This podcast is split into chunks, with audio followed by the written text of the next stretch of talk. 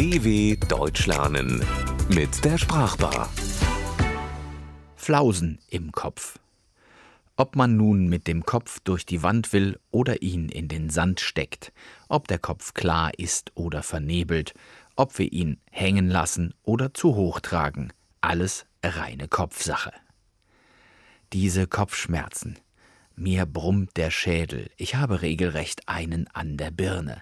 Kein Wunder, dass ich kaum geschlafen habe, bei dem, was mir so alles durch den Kopf geht.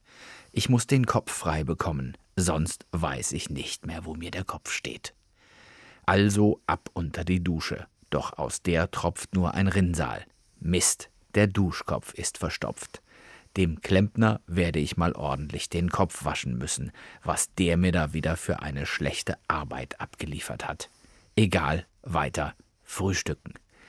Ich öffne den Kühlschrank und was sehe ich? Nichts als einen alten Kopfsalat und einen Kopf Blumenkohl.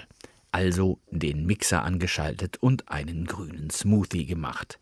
Das Zeug soll ja angeblich für einen klaren Kopf sorgen. Bilder von Rührei mit Speck tauchen auf, doch die schlag ich mir besser gleich aus dem Kopf. Da fällt mein Blick auf diesen Briefkopf von der Agentur Head and Brain, die suchen die besten Köpfe des Landes für ein neues Großprojekt, eine dreijährige Werbekampagne, um Hirnforschung populärer zu machen oder, wie es in der Ausschreibung heißt, in den Köpfen der Leute zu verankern. Man sucht Kreative, die ihren eigenen Kopf haben, Menschen mit klarem Verstand, gerne auch Querköpfe. Mein Vater hätte wohl gesagt, Leute mit Köpfchen also weder Hohlköpfe noch Schwach- oder Dummköpfe. Okay, ein kluger Kopf bin ich, auch wenn ich vielleicht manchmal mit dem Kopf durch die Wand will. Doch mein Kopf ist schließlich rund, damit das Denken die Richtung wechseln kann. Das sollten doch gute Voraussetzungen sein. Und ich als freier Werbetexter der sich täglich einen neuen Kopf machen muss, woher er den nächsten Auftrag bekommt, wäre schon mal froh, für ein paar Jahre das Thema Geld aus dem Kopf zu haben. Doch nehmen die mich überhaupt? Kann ich das?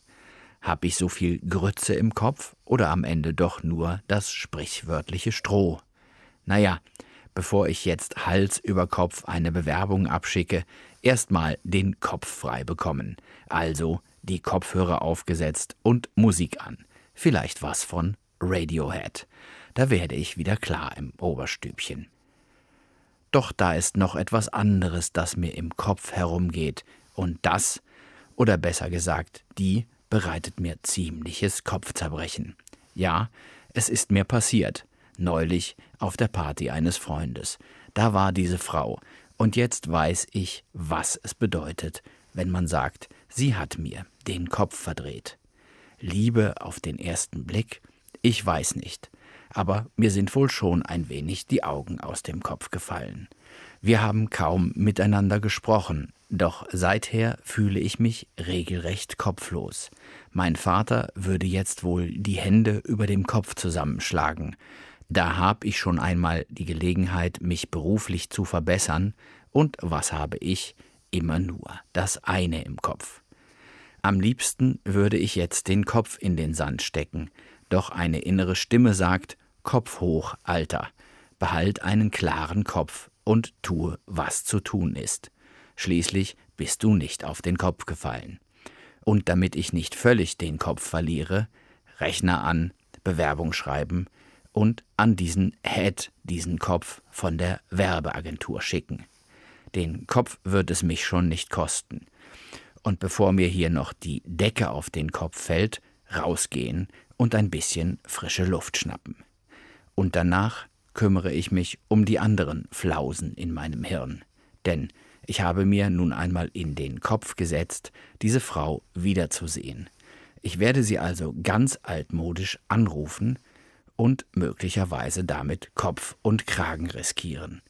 Ich werde sie einfach zum Essen einladen und falls sie mich doch vor den Kopf stößt, ja, dann ziehe ich eben alleine los und haue mein letztes Geld auf den Kopf.